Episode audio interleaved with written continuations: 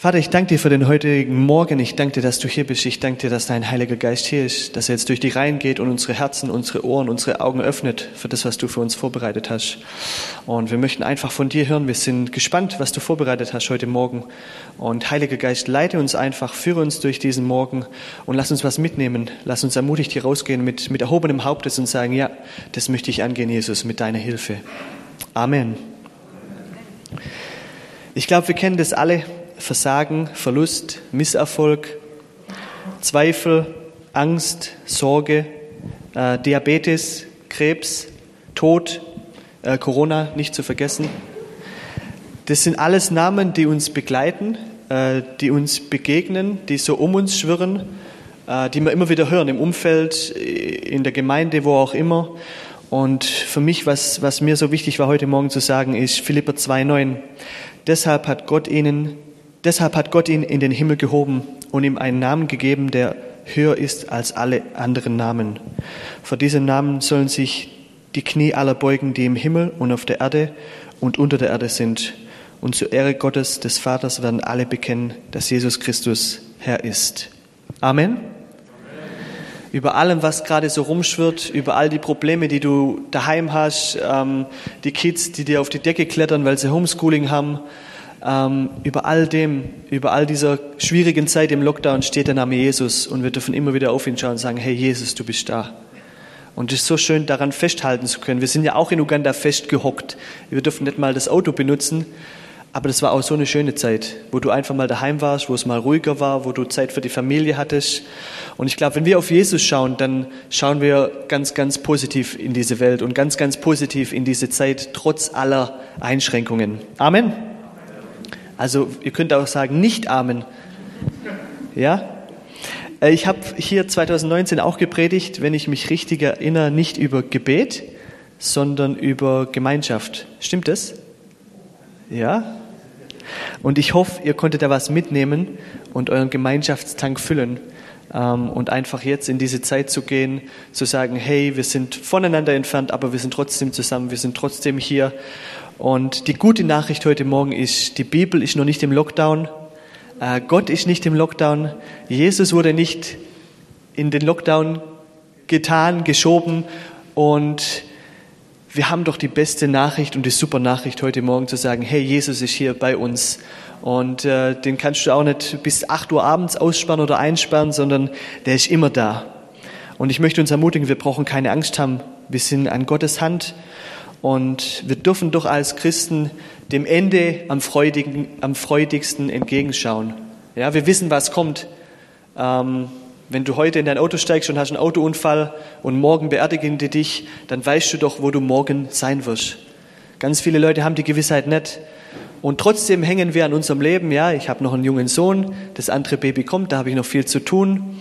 Aber ich glaube, wir dürfen uns dann manchmal ähm, den Weitblick geben und sagen, hey, das Beste, das liegt noch vor mir. Ich gehe in die Ewigkeit, weil Jesus in meinem Herzen lebt. Amen. Muss ich alles verstehen, was in dieser Welt passiert? Danke.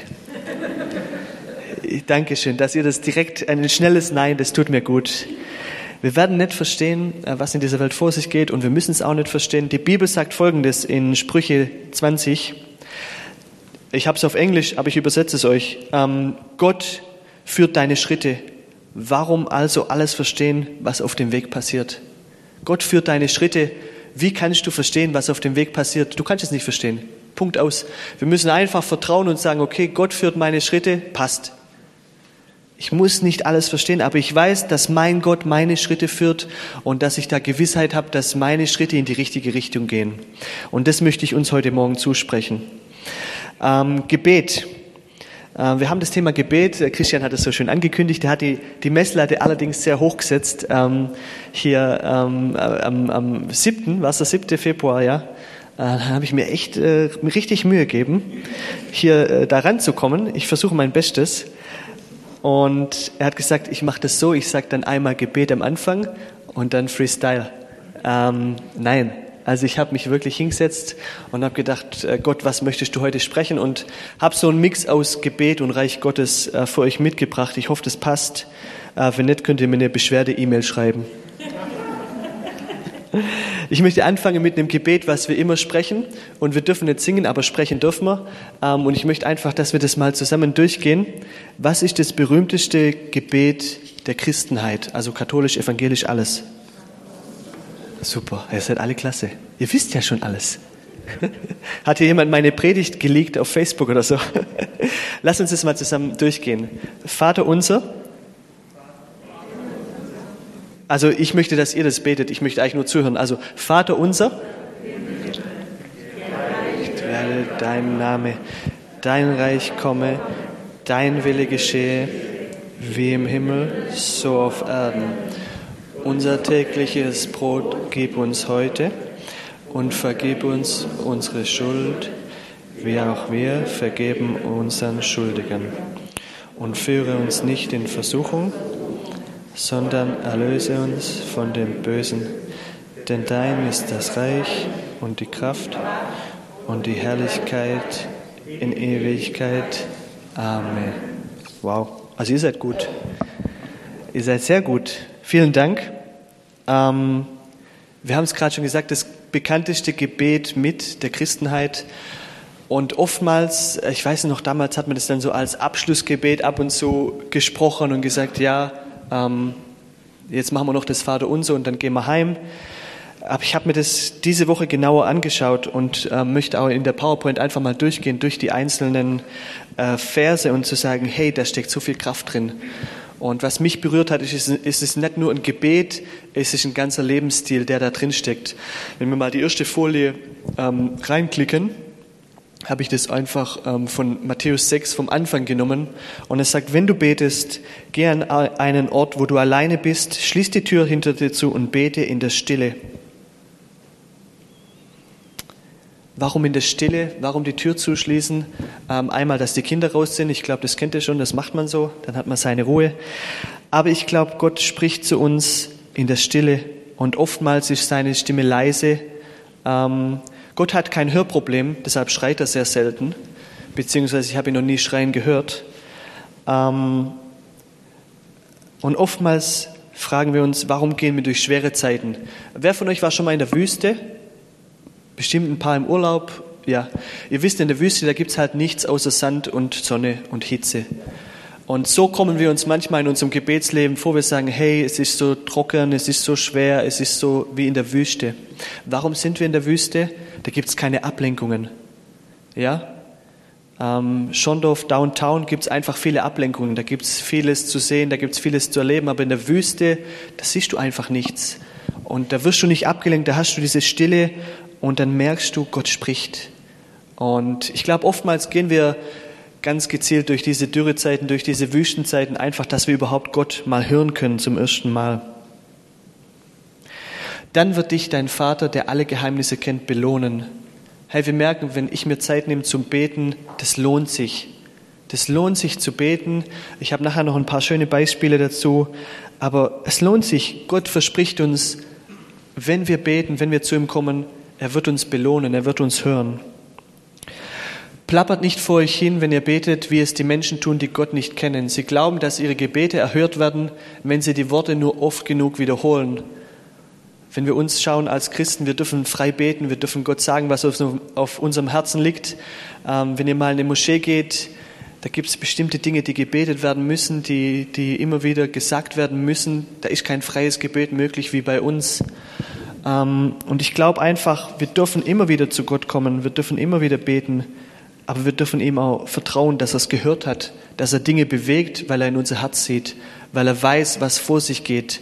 Und ich bin auch jemand, der dann so jede Woche siebenmal das Gleiche betet. Aber ich glaube, Gott hört's. Aber ich darf mich dann auch wieder mal erinnern und sagen, hey Gott, ich vertraue dir. Und ich weiß, du wirst mir immer wieder zuhören. Aber ich denke, das Wichtigste aus diesem ähm, Vers, was ich rausnehme, ist, dass wir mit Selbstvertrauen ins Gebet gehen dürfen. Ich habe früher als Kind immer gebetet, Gott vergib mir all meine Schuld, ja, weil ich halt wieder Süßigkeiten geklaut habe jede Woche oder irgend, irgendwas hat man immer gemacht, ne? Aber ich brauche diese Angst nicht mehr. Ich weiß, ich bin gerettet. Ähm, Jesus sieht mein Herz. Ja, ich weiß, ich klaue auch keine Süßigkeiten mehr. Aber diese, in das Gebet zu gehen mit Selbstvertrauen und sagen, hey Gott, du kennst mein Herz. Ich sag dir ganz ehrlich, was gerade vorgeht und wo ich deine Hilfe brauche. Amen. So sollt ihr beten. Ähm, oh, ich habe den hier vergessen. Seid nicht wie sie, denn euer Vater weiß genau, was ihr braucht, noch bevor ihr darum bittet. Ähm, und dann gehen wir zur nächsten Folie. So sollt ihr beten. Unser Vater im Himmel, dein Name werde geehrt. Wow. Unser Vater im Himmel, dein Name wird geehrt. Ich gehe in diese Beziehung mit Gott und sage, hey, du stehst über allem. Egal was passiert, ich, ich, ich, ich ehre deinen Namen. Und das ist oft schwer, wenn es nicht so läuft, zu sagen, hey, trotzdem sage ich, Gott ist gut. Ähm, und das ist sein, sein Nature, sein Charakter, dass er sagt, er ist ein guter Gott. Aber ich habe, ähm, das hat der Opa immer gesagt, Lob und Dank.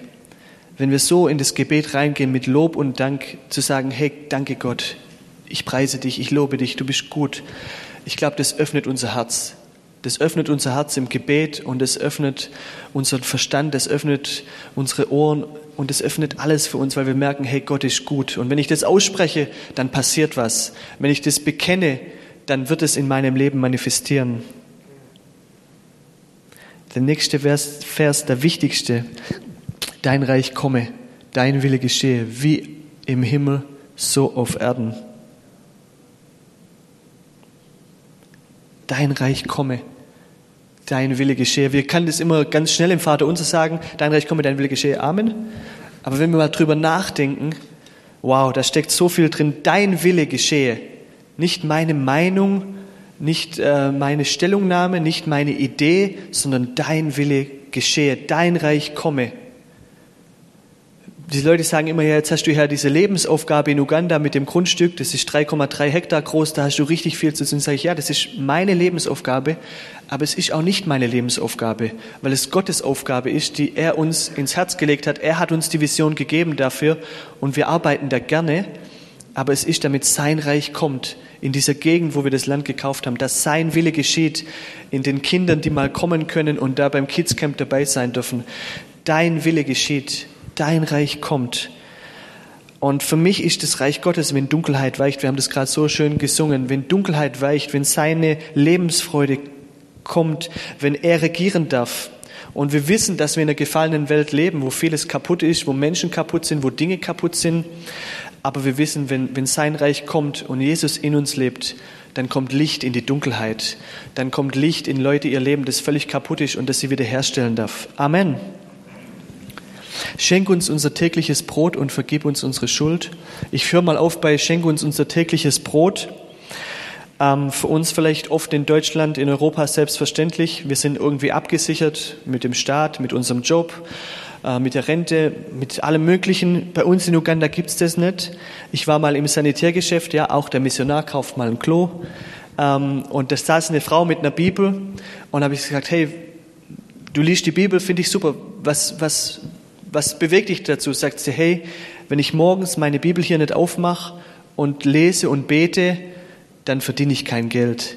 Ich habe für mich gemerkt, wenn ich morgens aufstehe und meine Bibel lese und bete für die, für die Kunden, für die Kundschaft, dann läuft's besser. Wo ich mir dachte, wow, die betet wirklich für ihr täglich Brot, die liest wirklich in der Bibel und sagt, Gott schenkt mir heute einen Kunde, der ein Klo kauft oder Fliesen oder was auch immer. Und ähm, ja, es hat funktioniert. Also, wo ich mir sage, wow, diese Einstellung, die brauchen wir vielleicht mehr in Deutschland, dass wir trotzdem, dass es uns vielleicht besser geht äh, wie anderen Leuten, dass wir trotzdem sagen, schenke uns unser tägliches Brot. Ihr seid so ruhig, ist alles okay? Aber ihr versteht mich. Ja, gut. Und vergib uns unsere Schuld, wie auch wir denen vergeben, die an uns schuldig geworden sind. Äh, wir machen Fehler ich glaube, eine Lektion, die ich immer selber lernen darf, ist, mir selber auch zu vergeben, zu sagen, ja, Gott hat mir vergeben, aber ich vergebe mir auch selber für das, was ich verbockt habe und schau weiter nach vorne. Und aber einfach, ähm, dieser Vers steht ja nicht hier aus, aus, aus Spaß, sondern weil er wirklich eine, eine Bedeutung hat. Es sagt, vergib uns unsere Schuld, wie auch wir denen vergeben, die an uns schuldig geworden sind. Ich glaube, Unvergebenheit blockiert uns wenn wir immer noch festhalten an dem, was mal war, an der, der mir mal das Bein gestellt hat, ähm, der, der vielleicht schlecht über mich redet, dann, dann blockiert uns das, dann hält uns das zurück. Und die Bibel geht weiter ähm, im nächsten Vers und sagt, wenn ihr denen, äh, lass uns nicht Lasst nicht zu, dass wir der Versuchung nachgeben, sondern erlöse uns von dem Bösen. Und dann geht es weiter. Wenn ihr denen vergebt, die euch Böses angetan haben, wird euch euer himmlischer Vater auch vergeben. Wenn ihr euch aber weigert, anderen zu vergeben, wird euer Vater auch nicht vergeben. Wow. Ja, ich kann, ich kann Gott blockieren. Wenn ich sage, hey, ich vergebe der Person nicht, dann blockiere ich Gott in meinem eigenen Leben, sein Wirken in meinem eigenen Leben. Und was mir wichtig geworden ist, immer zu sagen, hey, die Person hat mich verletzt, die Person hat vielleicht einen dummen Spruch gebracht, aber ich sehe nicht die Person, ich sehe den Geist in der Person. Die Bibel sagt, wir kämpfen nicht gegen Fleisch und Blut, wir kämpfen gegen die Mächte der Finsternis, gegen die Geister, die in den Menschen leben, ähm, gegen das, was ihnen selber widerfahren ist. Ich kämpfe nicht gegen dich als Person, sondern ich kämpfe gegen, gegen die gefallene Welt, in der ich lebe. Und immer wieder zu sagen, hey, ich, ich segne dich, ich vergebe dir, das ist so, so wichtig. Und wenn wir das verpassen, ich glaube, dann verpassen wir eine ganz wichtige, ähm, wichtige Zeit in unserem Leben. Und ich möchte uns ermutigen, heute Zeit zu nehmen, nachher beim Gebet zu sagen, hey, was, was ist in meinem Herzen? Wie sieht's da aus? Halte ich da noch Groll gegen irgendjemand? Habe ich da noch ein Problem mit jemand? Okay, so viel mal dazu. Ich habe eine ganz schöne PowerPoint gemacht. Ähm, wir dürfen gern noch eine Folie weiterklicken. Ähm, drei Punkte heute. Gebet geht, also Gebet funktioniert. Gebet versteht, Fragezeichen, versteht Gebet. Gebet bewegt. Ähm, ich gehe da noch näher drauf ein. Fangen wir vielleicht mal an mit Gebet geht. Ähm, auch dazu habe ich eine Folie. Ähm, Gebet funktioniert. Ich kann euch das nur aus meinem persönlichen ähm, Leben sagen. Gebet funktioniert weil ich es einfach erlebt habe. Ähm, theologische Auslegung, ich glaube, da wäre der Christian der bessere. Aber was ich sagen kann aus meinem Erfahrungsschatz, Gebet funktioniert. Äh, wir haben für so viele Dinge gebetet, wir beten nach wie vor für so, so, so viele Dinge in Uganda, aber wir, wir merken, es, es geht nach vorne. Ähm, ein super Beispiel, ähm, was ich aus einem Buch genommen habe, ist Honi. Das ist eine Geschichte aus Israel. Und es ist eine Dürreperiode in Israel vielleicht Dürre, damit das Volk Israel mal wieder hört, was Gott zu sagen hat. Und der Honi macht einen Kreis, es gibt ein super Buch dazu, der Kreiszieher, und stellt sich in den Kreis oder setzt sich in den Kreis und sagt, ich werde so lange beten, bis es regnet.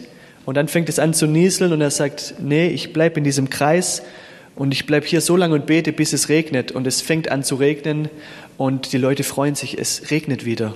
Und der Autor schreibt dann, er ist dann immer um die Blöcke gelaufen in Amerika und läuft um den Block und betet für seine Community, für seine Gemeinschaft, für die Stadt, für das Land und erlebt Wunder und Wunder, weil er immer im Kreis geht und läuft. Und ich glaube, in Corona habe ich noch nie so viele Spaziergänge gesehen wie, wie davor. Vielleicht gehe ich jetzt auch selber mehr spazieren. Aber warum keinen Gebetsspaziergang machen? Äh, ich war damals auf der Bibelschule und ähm, die Leute haben dann immer gefragt, bist du zur Bibelschule gekommen oder um Basketballspiele anzuschauen? Ganz großer Basketballfan bin ich. Und so bin ich jede Woche zwei bis dreimal mit dem Bus und mit zwei U-Bahnen in die Stadt gefahren und habe mir ein Basketballspiel nach dem anderen angeschaut. Ähm, aber ich habe diese Zeit genutzt, wo ich im Bus und in der U-Bahn gesessen bin und habe gesagt, hey, ich bete einfach. Das, was ich gelernt habe heute, das bete ich durch, da, da denke ich nochmal drüber nach. Und ich glaube, da dürfen wir unseren Spaziergang einfach mal zum Beten nutzen. Gebet geht in Corona, aber auch in Jericho. Ähm, ich glaube, das ist die bekannteste Geschichte, wo das Volk Israel um die Mauer läuft, um die Mauer läuft, um die Mauer läuft. Und ich glaube, so geht es uns manchmal. Wir beten und beten und vielleicht passiert nichts. Und ich glaube, so ging es dem Volk Israel aus. Die sind gelaufen und gelaufen. Die haben nicht mal einen Riss in der Mauer gesehen. Und plötzlich, whoop, fällt die ganze Mauer runter. Ich glaube, wir dürfen dranbleiben im Gebet. Wir dürfen unsere Kreise ziehen. Und ich habe euch dieses schöne Bild mitgebracht. Ihr kennt es, wenn ihr einen Stein ins Wasser werft, das zieht Kreise, das bewegt was. Es ist zwar nur ein kleiner Stein, im großen Teich vielleicht, aber es zieht Kreise, es bewegt das ganze Wasser, auch wenn es nur ein kleiner Stein ist. Und ich glaube, wenn wir den kleinen Stein mitnehmen dürfen in unser Gebet ähm, und einfach mit der mit dem Selbstvertrauen gehen dürfen und sagen, hey, ich habe hier ganz wenig, aber ich, ich gebe das einem großen Gott und der wird viel bewegen damit. Ich glaube, da können wir was erreichen. Amen. Die nächste Folie, Gebet versteht. Ich persönlich bin sehr ungeduldig. Gebet versteht es zu warten. Ja, wir haben zwei Jahre für dieses Land in Uganda gebetet und haben da gesucht und gemacht. Manchmal war ich drauf und dran habe gesagt, boah, wir lassen es einfach. Aber Rita war dann immer die, die gesagt, die ist geduldiger, die gesagt hat, nee, wir beten weiter und wir warten, bis es Gott tut. Und vielleicht betest du für was in deinem Leben und sagst, hey Gott, wo bist du? Ich bete und bete. Gebet versteht es zu warten und zu vertrauen. Zu sagen, hey, ich habe es gebetet, Gott, ich überlasse es dir. Gebet heißt verstehen, dass Gott Gott ist. Was meine ich damit? Wenn ich Gott wäre, dann würden viele Dinge besser aussehen, aber ganz, ganz viele Dinge würden schlechter aussehen. Wir müssen einfach am Ende vom Tag anerkennen, dass Gott Gott ist und dass er es macht. Ja, ich habe keine Macht, ich habe keine Kraft, es ist alles in Gottes Hand. Und wir haben das Privileg, im Gebet zu Gott zu gehen und sagen, du großer Gott, mach mal. Aber wir müssen verstehen, dass Gott Gott ist. Gebet hat keine Zauberformel, dass wenn ich so bete oder so, dass es dann wirklich passiert, sondern wir müssen wissen, dass Gott Gott ist und dass sein Wille geschieht und dass sein Reich gebaut wird auf seine Art und Weise. Und seine Art und Weise, die sprengt vielleicht deine Logik, die sprengt vielleicht den, die Schwabenkultur oder die, die bayerische Kultur oder die ugandische Kultur, wo immer du herkommst, die steht über dem. Und Gebet versteht die Nöten und die Sorgen des anderen ohne Wertung und Verurteilung. Kennt ihr das, wenn man für jemanden betet und sagt, die haben sich doch eigentlich selber da reingeritten, ne? Ähm, und dann betet man aber auch schon anders. Dann sagt man, Gott, du hast ihn gesehen, der war blöd, wie konnte er nur, aber hilf ihm doch trotzdem. Ja? Ich weiß, ihr betet solche Gebete nicht, das bin nur ich, aber Gebet hat das Herz, Herz Gottes und sagt, hey, ich liebe dich, egal was passiert ist, egal was du getan hast. Und so dürfen wir auch zu Gott kommen und sagen, hey, wir sind geliebt von ihm und er möchte das Beste für uns. Und da dürfen wir ehrlich und offen hin und wissen, dass er uns annimmt, so wie wir sind. Auch Gott verurteilt oder bewertet uns nicht. Gebet versteht. Der andere Punkt, ähm, Gebet bewegt. Einmal bewegt das Gebet Gott aber es bewirkt auch dein Herz und vielleicht den Berg, vor dem du stehst. Die Bibel sagt, wenn ihr nur Glaube hättet wie ein Senfkorn, dann könntet ihr zu dem Berg sagen, ähm, geh mal ein Stück nach rechts oder links. Äh, wir hatten eine Situation mit Ritas Schwester. Ja, die war, ja, wie sagt man das auf schön Deutsch, die hat sich in die, da reingeritten, äh, selbstverschuldet, schwierige Situation. Ähm, und sie hat uns immer angerufen, wenn es Probleme gab. Es war immer das Problem, ich habe ein Problem, schick mir Geld. Ich habe ein Problem, helf mir hier. Und wir konnten nichts machen. Sie war an dem Punkt, wo sie beratungsresistent war oder beziehungsweise sie hat sich's angehört und hat dann das Gegenteil gemacht. Und was wir gemacht haben, ist einfach gebetet. Wir haben gesagt, hey, wir können da nichts mehr machen. Aus menschlicher Sicht unhelfbar. Ja, und ich als ungeduldiger Mensch äh, habe dann noch eher aufgegeben wie Rita. Ähm, und wir haben gesagt, hey komm, wir beten einfach. Und wir beten jede Woche auch für euch, äh, für die Skala. Ähm, wir setzen uns immer an ein Lagerfeuer abends ähm, und beten einfach für alles, was ansteht, für die Gemeinden, für unseren Dienst, für Familien, für uns als Familie. und auch da haben wir immer für sie gebetet. Und dann eines Tages kam der Anruf und jetzt, sie hat uns angerufen und hat gesagt, hey, ich bin obdachlos, ich lebe gerade in der Gemeinde auf dem Fußboden keine so schöne Gemeinde wie hier, sondern eine Lehmbodengemeinde mit Blechdach. Und wir haben gesagt, wow, das ist die Chance. Und zum ersten Mal waren wir so, so froh. Wir haben immer gebetet, dass sie ihr Leben Jesus gibt, dass sie in der Gemeinde schläft. Ja, also, dass sie auf dem Boden schläft, war nicht so schön. Aber wir haben gewusst, hey, sie ist am richtigen Platz. Und dann war sie dann noch zwei Monate, hat sich bekehrt, hat sich dann später taufen lassen. Und dann haben wir gesagt, das ist die Chance, das ist die Chance, ähm, ihr zu helfen, ihr Leben auf die Reihe zu bekommen. Und wir konnten ihr dann eine kleine Wohnung besorgen und sie einfach unterbringen. Und äh, sie lebt dort jetzt mit ihrem Sohn, hat zum ersten Mal, würde ich sagen, seit vielen Jahren ein gefestigtes Leben, ähm, einen normalen Alltag wie jeder andere Uganda auch, wo wir sagen, wow, Gebet bewegt. Auch wenn wir ein Jahr ins Feuer nur geschaut haben und es hat nichts sich getan, es kam der Moment, wo die Chance da war und wo wir mit unserem Gebet was bewegen konnten und dann auch praktisch was bewegen durften in ihrem Leben. Ähm, wenn wir beten, verändern sich Dinge. Wenn wir beten, verändern sich Umstände. Wenn wir beten, verändert sich unsere Stadt, unser Land, unser Landkreis, unsere Familie. Gebet bewegt was. Und ich glaube, wir dürfen mit der Einstellung reingehen, mit diesem Selbstvertrauen. Wenn ich heute bete, dann passiert was. Zu sagen, hey, Gott steht hinter mir. Wenn ich heute für die kranke Person bete, die wird geheilt. Wenn ich heute für jemand bete, da verändert sich was. Wenn ich heute für jemand bete, dann fühlt er sich geliebt, weil er den Heiligen Geist erfährt, weil er Gott merkt, weil er ihn spürt in seinem Herzen. Und ich glaube, wir dürfen da viel, viel mehr Selbstbewusstsein bringen und sagen, hey, Gebet bewegt was. Gebet bewegt die Welt. Eure Gebete haben in Uganda ganz, ganz viel bewirkt. Wir sind jetzt seit sechs Jahren in Uganda, beziehungsweise ich, ähm, wenn ich zurückschaue auf die Zeit, wie viele Menschen wir schon erreichen durften. Das alles geht nur, weil Leute in Deutschland sich Zeit nehmen und sagen, hey, wir beten für den Jonas und für die Arbeit, die sie in Uganda machen. Gebet bewegt die Welt. Wir sehen es oft nicht, ähm, wir wissen nicht, was passiert. Jetzt noch, noch mehr, wenn wir alles online haben. Wir wissen nicht, was da im Wohnzimmer bei jemand passiert, der vom Laptop sitzt. Aber wir wissen, Gebet bewegt die Welt.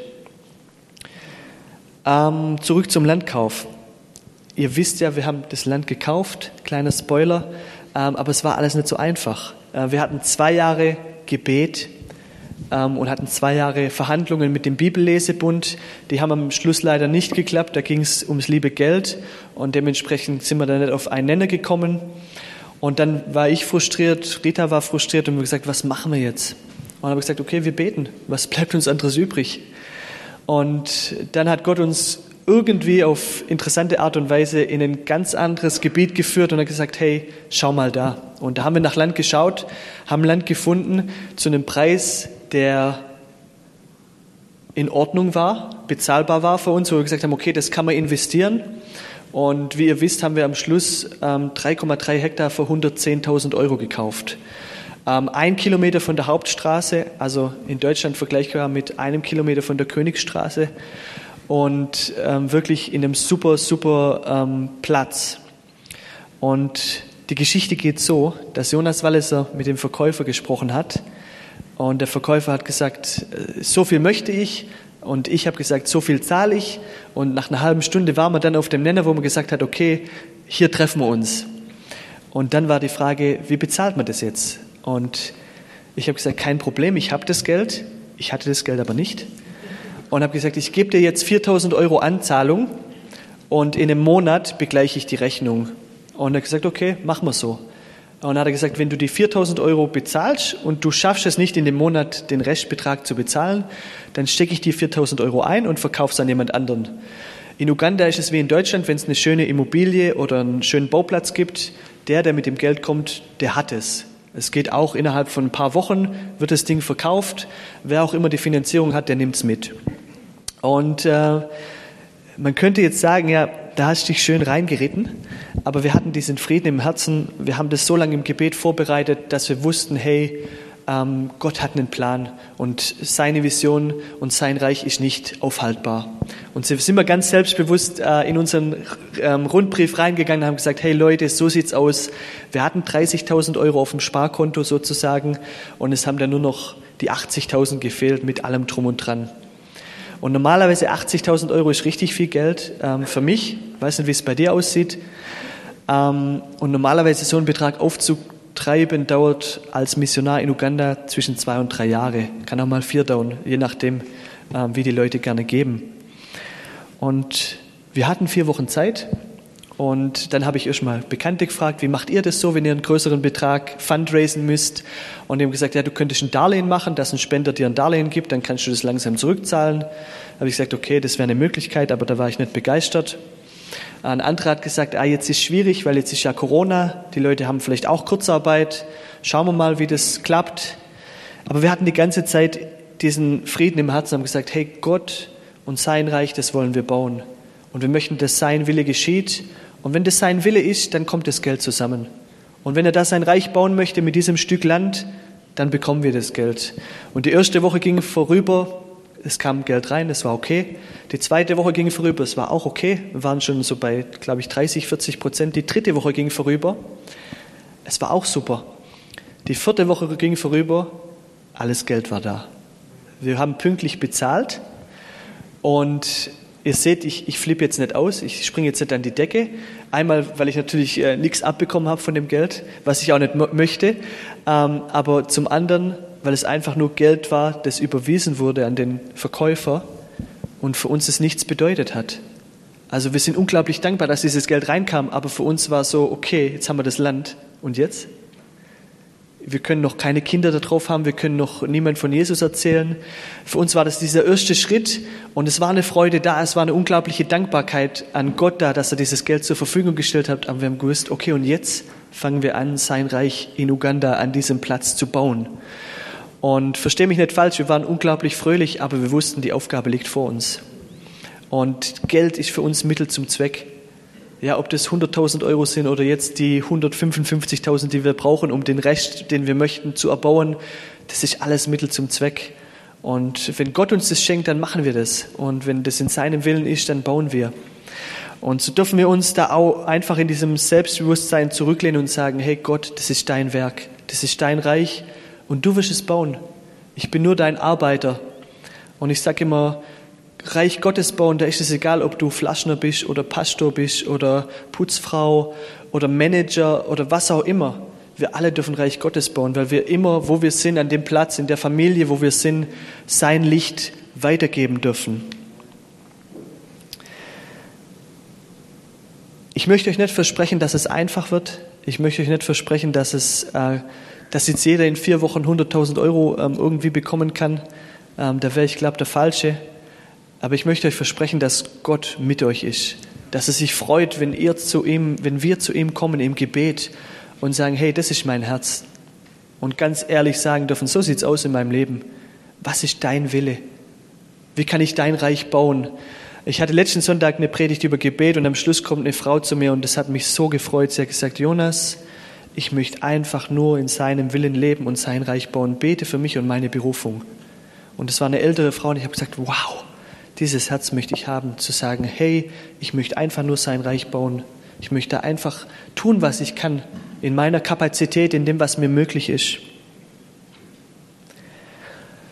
Gebet bewegt. Ihr habt gerade einen Josiah sich bewegen sehen. Ähm, auch da haben wir gebetet. Wir haben, also Rita wollte ja schon immer Kinder, ich auch. Und dann haben wir gesagt, wenn wir nach der Hochzeit, wir warten äh, ein Jahr mindestens und dann haben wir gewartet und haben erstmal die Zweisamkeit genossen und dann hieß es, okay, jetzt wird's Zeit. Und ähm, dann waren wir im Prozess und es ging nicht. Und dann ist Rita zur Frauenärztin. Ich hätte auch zum, zum Doktor sollen, habe mich dann aus Glaube geweigert oder aus Sturheit. Das lassen wir mal kommentarlos. Ähm, ich bin nicht gegangen, aber ich habe angerufen, es gab auch keinen Termin. Also war völlig ausgebucht weiß nicht, was da in Deutschland los ist, aber war völlig ausgebucht. Aber dann habe ich gesagt, hey, nee, wir beten. Wir beten. Ähm, und das haben wir gemacht und dann haben wir ein paar Wochen gebetet, waren es vielleicht ein paar Monate, ich weiß es gar nicht mehr. Und äh, hier seht ihr den kleinen Josiah sich bewegen und Nummer zwei kommt. Ich glaube, wir dürfen so viele Dinge ihm im Gebet einfach hinlegen. Gott bewegt, Gott heilt, Gott verändert Herzen, Gott hat was vor in deinem Leben. Komm einfach zu ihm heute Morgen, sag, hey, Vater unser im Himmel, hier bin ich, ich möchte dir ganz offen und ehrlich hinlegen, was in meinem Herz vorgeht. Was mich auch immer fasziniert ist, wenn wir sagen, wie im Himmel so auf Erden. Ich habe mich da immer gefragt, wie passiert das? Wie bringe ich den Himmel auf die Erde? Aber der Himmel kommt auf die Erde, wenn unsere Herzen offen sind und wenn wir Jesus in unser Herz einladen und sagen, Jesus, leb du durch mich, dann kommt der Himmel auf die Erde und strahlt durch uns.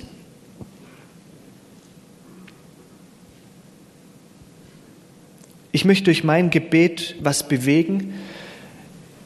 Ich glaube, wir möchten alle, dass unser Gebet was bewegt, dass wir Reich Gottes bauen, dass wir was nach vorne bringen, dass wir einen Schritt vorwärts gehen als Gemeinde, als Familie, als Ehepaar, als als Firma, als, als Freunde. Und ich glaube, wir dürfen viel, viel mehr Selbstbewusstsein an den Tag legen und sagen, hey, wenn ich bete, ich erwarte von Gott, dass was passiert. Ich war einmal in, in, einer, in, einer, in einer kleinen Gemeinde und habe äh, über Heilung gepredigt. Und es war eine Frau da, die kam wirklich mit Erwartung. Und am Schluss haben wir gesagt, okay, ist irgendwas passiert? Und die Frau sagt, als du angefangen hast mit der Predigt, hat mein Körper sich schon erwärmt und ich habe was pulsieren äh, gespürt. Und sie hatte lange Rückenprobleme und sagt, am Ende der Predigt hatte ich keine Rückenschmerzen mehr. Kommen wir mit dieser Erwartungshaltung, dass wir sagen, hey, heute Morgen beten wir zusammen und wir erwarten, dass Gott was tut. Ich glaube, die Frage möchte ich uns allen mitgeben. Und die Frage möchte ich auch immer wieder mir selber ans Herz legen und sagen, hey, erwartest du wirklich was? Wir können leider heutzutage durch Geld so viele Dinge regeln. Wir können leider ähm, viele äh, Shortcuts, ähm, ähm, Abkürzungen nehmen, weil es uns vielleicht gut geht, weil wir es uns leisten können. Nicht jeder kann die Abkürzung nehmen, zum Spezialist zu gehen, weil es vielleicht keinen Spezialist gibt. Aber nehmen wir doch mal den längeren Weg, wo es vielleicht ein bisschen länger dauert, wo man mehr vertrauen muss, wo man mehr beten muss oder mehr beten darf.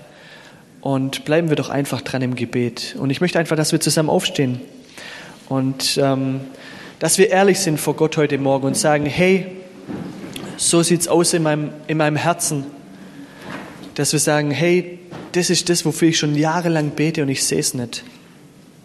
Und äh, wenn du uns einfach im Hintergrund, du machst das so super, vielen Dank, ähm, dass wir einfach sagen, Gott, ich lege dir heute alles im Gebet hin und sagen, ich bin ehrlich zu dir. Und ich, ich, ich möchte euch ermutigen, wenn ihr mit eurem Ehepartner oder Freund oder so neben euch betet füreinander. Ja, ihr, ihr kennt die Nöte, betet füreinander. Lasst uns zusammen beten, lasst uns einstehen als Gemeinde für unsere Nöte, für unsere Wünsche, für das, was uns wirklich auf dem Herz liegt.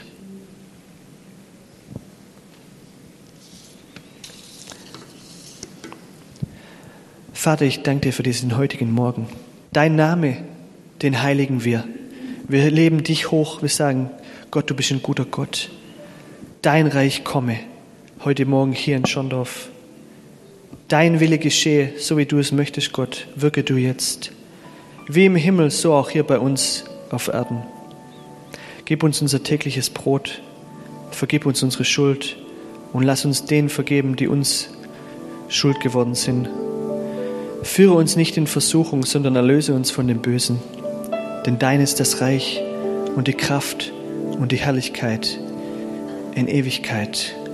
Und Vater, ich möchte dich jetzt bitten, dass du mit deiner Kraft kommst, dass du mit deiner heilenden Kraft kommst, dass du mit deiner Liebe kommst, dass du mit deiner Herrlichkeit kommst, dass du durch die Reihen gehst, dass du zu den Leuten zu Hause ins Wohnzimmer oder ins Büro kommst. Heiliger Geist, ich möchte, dass du uns berührst heute Morgen. Wir möchten dich einladen, komm, berühre uns noch einmal. Zeig uns noch einmal deine Liebe heute Morgen. Öffne unser Herz für dich. Und all das, was kaputt gegangen ist, Gott, wir legen es vor dich hin heute Morgen im Gebet. Wir preisen deinen Namen über allem, dem was passiert ist, was war und was noch kommt, weil wir wissen, du bist ein guter, guter Vater und du hast die besten Pläne für uns. Und wir möchten einfach heute Morgen zu dir sprechen und sagen, Gott, hier bin ich, hör mein Gebet. Ich vertraue dir, auch wenn ich immer wieder das Gleiche bete, ich vertraue dir. Ich weiß, dass du die Berge bewegen kannst. Vater, ich vertraue, dass du Großes tust, dass du jetzt die Menschen berührst, die dich so sehr brauchen. Und wenn du hier zum ersten Mal bist und sagst, hey, ich möchte es ausprobieren mit Jesus, dann bete einfach innerlich und sag, hey Jesus, komm in mein Herz. Vergib mir, was ich verbockt habe. Ich möchte, dass du mein, mein Freund und mein Gott bist. Wenn du heute Morgen hier bist und sagst, hey, ich habe ich hab so einen Groll, ich habe so einen Hass gegen diese Person, dann bitte Gott zu sagen, hey Gott, nimm das weg von mir. Hilf mir zu vergeben, hilf mir loszulassen, hilf mir diese Person zu segnen. Wenn du heute Morgen gemerkt hast, dass du vielleicht deinen eigenen Weg gelaufen bist, dann sag Gott, hey Gott, führ meine Schritte. Ich bin da irgendwo, ich habe mich verirrt, ich habe auf die falschen Dinge geschaut, aber ich möchte auf dich schauen, Jesus. Ich möchte die Schritte gehen, die du gehst. Ich möchte mit dir eins sein. Ich möchte, dass du mich führst auf deinem Weg, dass dein Wille geschieht. Und vielleicht bist du schon viele, viele Jahre hier in der Gemeinde, aber bete doch einfach frisch und sag Gott, dein Reich komme, dein Wille geschieht. Nicht so, wie ich es mir vorstelle, sondern so, wie du es möchtest, Gott so wie du wirken möchtest. Heiliger Geist, komm jetzt. Erfülle du mich frisch, erfülle du mich neu. Zeig du mir, was ich noch vorhabe im Leben. Das Beste liegt noch vor dir. Ich sag dir heute Morgen, Gott sagt dir heute Morgen, das Beste liegt noch vor dir. Ich habe einen mega Plan für dich. Bist du bereit? Darf ich dich bewegen? Darf ich durch dich Berge versetzen? Darf ich durch dich Menschen verändern? Bist du bereit? Er fragt uns heute Morgen, sind wir bereit? Betet einfach zu deinem Gott jetzt. Bete zu deinem Vater im Himmel, der dich unendlich liebt.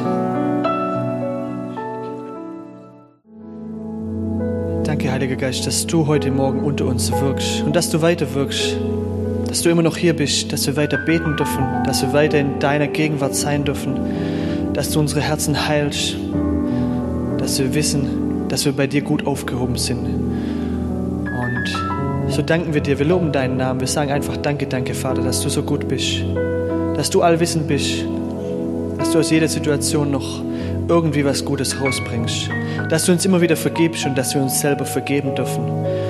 Und wir danken dir einfach auch, dass wir als Gemeinde dieses Privileg haben, hier zusammen zu sein, zusammen zu beten, zusammen vor dir zu stehen. Und wir möchten dir danken heute Morgen.